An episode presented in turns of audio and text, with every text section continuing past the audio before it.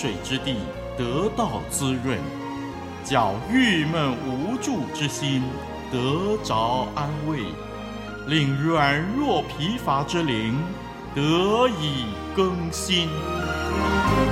欢迎同来之曲《清泉甘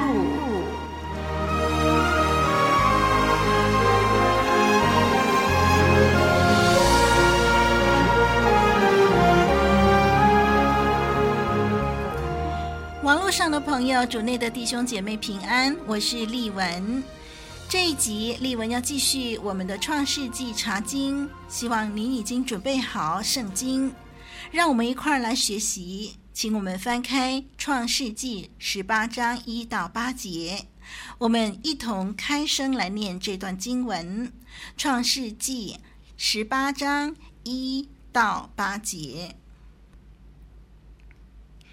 耶和华在曼利橡树那里向亚伯拉罕显现出来。那时正热，亚伯拉罕坐在帐篷门口，举目观看，见有三个人在对面站着。他一见，就从帐篷门口跑去迎接他们，俯伏在地，说：“我主，我若在你眼前蒙恩，求你不要离开仆人，往前去。”容我拿点水来，你们洗洗脚，在树下歇息歇息。我再拿一点饼来，你们可以加添心力，然后往前去。你们寄到仆人这里来，理当如此。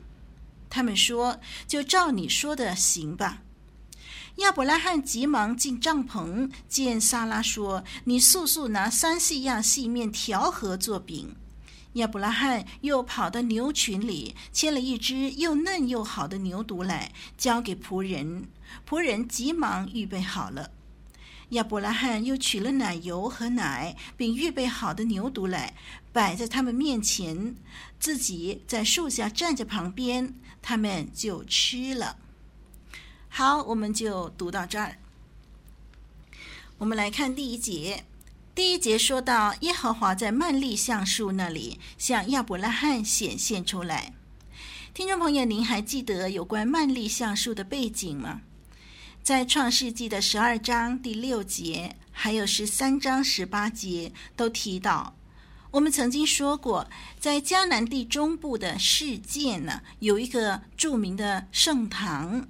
在这些所谓的神圣的地点呢，常常有一棵大树，成为它显而易见的特色。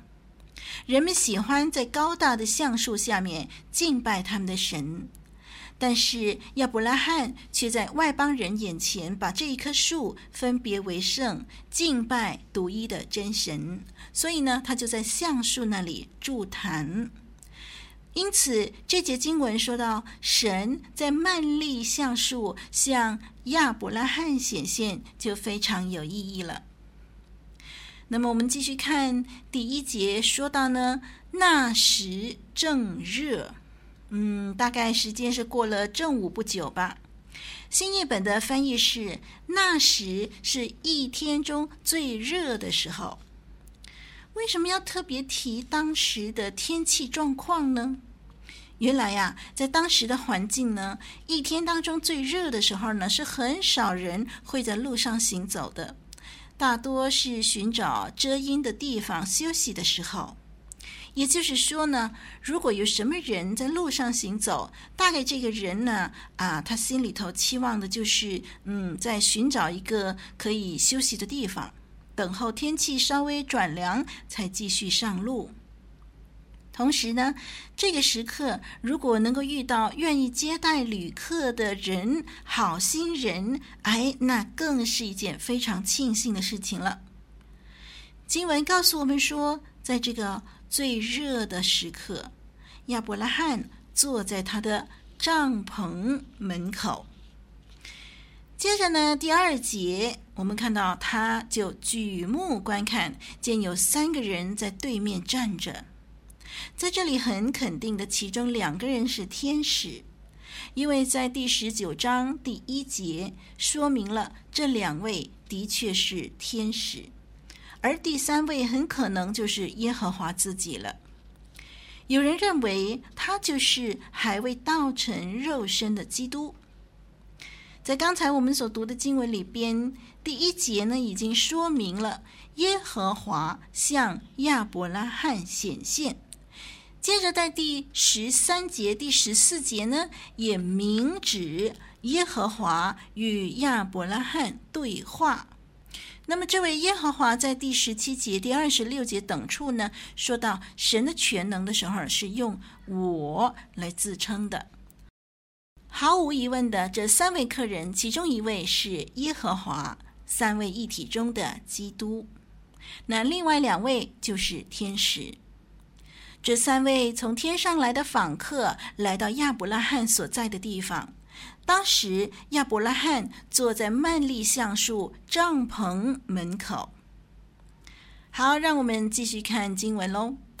亚伯拉罕一看见这三个人走来呀，就从帐篷门口跑去迎接他们。亚伯拉罕的表现是非常真诚热切的。我们从第二节到第八节的叙述呢，可以从好几方面引证当年近东的人呢对待客人的这种的款待。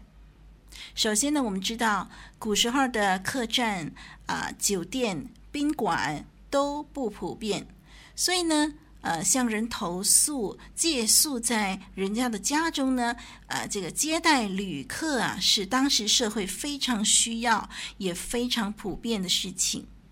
亚伯拉罕在这方面很积极的照顾旅客的需要。那么第二方面呢，我们看到他俯伏在地，表现得很恭敬谦卑。第三方面，他很客气地称呼客人中的一位是我主，并且呢自称为仆人。这是在第三节、第五节，这是普通对长辈或者是上司的说话的方式。然后第四方面呢，我们看到亚伯拉罕的行动，很明显的说明，如果这三位客人接受他的伺候的话，对他是一种的恩宠。第五方面，在第四节啊，亚伯拉罕要拿水替三位客人洗脚，这是让客人在一个炎热、多灰尘的环境里头得以消除疲劳的待客之举。我们看到呢，在创世纪的其他的事件当中呢，也出现了接待远方客人的方法之一，就是替客人洗脚。对我们今天的社会来说，似乎是不寻常的。但是当时的社会呢，这种洗脚的举动啊，实在是非常需要的。有一点我们要注意的就是，在迦南地水是很珍贵的，所以水在当地并不多，这也就是常常发生争夺水井的事件。因此，要将珍贵的水拿出来与人分享，为远方的客人来洗脚，那是一件非常慷慨的事情。好，了解了这个背景呢，我们就可以体会亚伯拉罕这次的接待是很可贵的。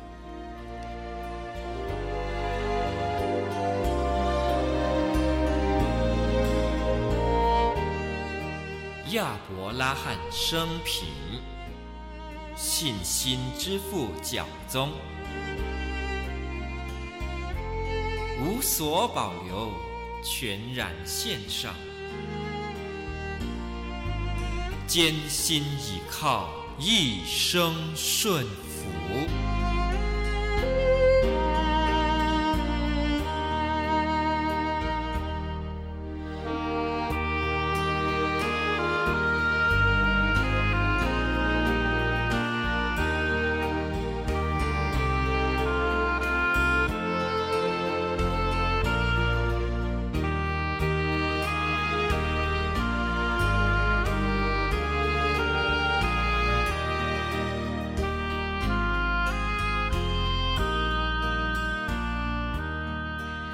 我们继续来看亚伯拉罕的接待吧。他为这三位访客预备了很丰富的一餐饭。然后呢，在第八节，他站在旁边，以一个仆人的姿态来伺候他们，随时准备听候使唤。听众朋友，你别忘喽，亚伯拉罕当时已经九十九岁，哎，而且在当地呢，算是非常有钱有势的人。他对于接待旅客表现出的那种的谦卑、真诚，实在很可贵。让我们特别留意，虽然《创世纪》十八章第一到第八节描述亚伯拉罕的殷勤好客，但是啊，这段经文绝对不是为了教导我们如何款待陌生人。这段经文最特殊之处是以一个非常不寻常的细节。还有一个很显著的重要性来描述耶和华向亚伯拉罕的显现。耶和华神他故意以陌生人的方式造访亚伯拉罕，然后在这个创世纪的十九章造访所多玛城。也许这是一种测试，测试亚伯拉罕。因为啊，人的本性在对待陌生人的时候是会显示出来的。不过，当然除了测试呢，这一次的造访还有更重要的目的，就是要向亚伯拉罕宣告应许之子以撒将要出生了。我们还要留意一件事情，就是到底亚伯拉罕在接待三位客人的时候，他知不知道这些客人的身份呢？如果说他一开始是不知道的，那么他是什么时候才知道呢？嗯，我们要从第三节亚伯拉罕称对方为主这个字来看哦。主希伯来文阿多奈，通常阿多奈这个字呢，保留给耶和华神。这个字阿多奈是用来称呼神的。因为呢，呃，很尊敬神，所以不敢直呼神的名，就用主来代替耶和华。主就是阿多奈，而阿多尼意思就是我的主，这，就是用于向另外一个人讲话。那我们就可以这么说了：一开始，亚伯拉罕也许不知道来访者是谁，但是他却意识到这三位实在配得隆重的款待，甚至呢，他们配得呃以贵宾的这种呢身份自居，所以亚伯拉罕对待他们像对待贵宾一样。那他说呢？我主，我若在你眼前蒙恩，求你不要离开仆人往前去。亚伯拉罕可能怀疑这些人是耶和华的使者，不过呢，后来呢，在对话之后，他知道这是耶和华。您正在收听的节目是由活水之声录音室所提供的，我们的网址是。www.livingwaterstudio.net L I V I N G W A T E R S T U D I O dot N E T，请继续收听。我们要继续针对这段经文来看看，为什么耶和华这次向亚伯拉罕显现要用这种的形式？为什么要以旅客的身份接受亚伯拉罕的款待呢？到底这三位访客的用餐和向亚伯拉罕宣告以撒的出生有什么关系呢？嗯，我们可以参考其他相关的用餐的经文，我们有充分的理由支持。这三位访客在亚伯拉罕帐篷用餐，是要传达一种亲密的交通，并且呢，基于这样一个亲密的关系呢，耶和华要保证应许的孩子以撒将要出生。我们知道呢，在古代的世界里头呢，立约这件事情呢，常常呢，呃，会跟用餐连在一块儿的。呃，立约的时候呢，常常就伴随着用餐。比如说，你可以参考这个《创世纪》的二十六章二十八节到三十节啊，《创世纪》二十六章二十八到三十节呢，那个是与亚比米勒立约那个地方。那么我们看到呢，用餐呢，在一起用餐，对于这个盟约和条约中的和平协议是很重要的。啊，我们看到呃，这个在西乃之约的时候，出埃及记啊二十四章那里啊，呃，西乃之约的时候呢，这些的以色列民呢，跟神立约的时候，他们做什么呢？就是在神的面前呃平安的吃喝。我们看到还有在立位记的时候，立位记三章，还有第七章的十一节到是嗯这个二十一节哦，利未记三章和。第七章的十一到二十一节那里呢？啊，什么是平安祭呢？平安祭代表信徒与神享有和平的关系，对不对？那么平安祭呢，是由会众呢在圣所里头吃的，他们庆祝神在祝福里头对他们的供应。诶，这个是吃喽。不过这不只是集体用餐，是圣餐。是有玷污或者是有罪的人不可以吃的。圣餐呢，是百姓聚在一起分享神的平安。然后我们再看到士师记那里呢，啊，也有这个嗯用餐这方面的教导。基甸呢，他有耶和华的使者平安的来访。并且指示他说要预备食物放在磐石上，然后呢，耶和华就降火烧尽这些的食物，好像献祭一样哦。耶和华呢传达的信息是什么呢？当时向基甸所传达的信息是平安，这样呢就促使基甸为祭坛命名为耶和华沙龙。哎。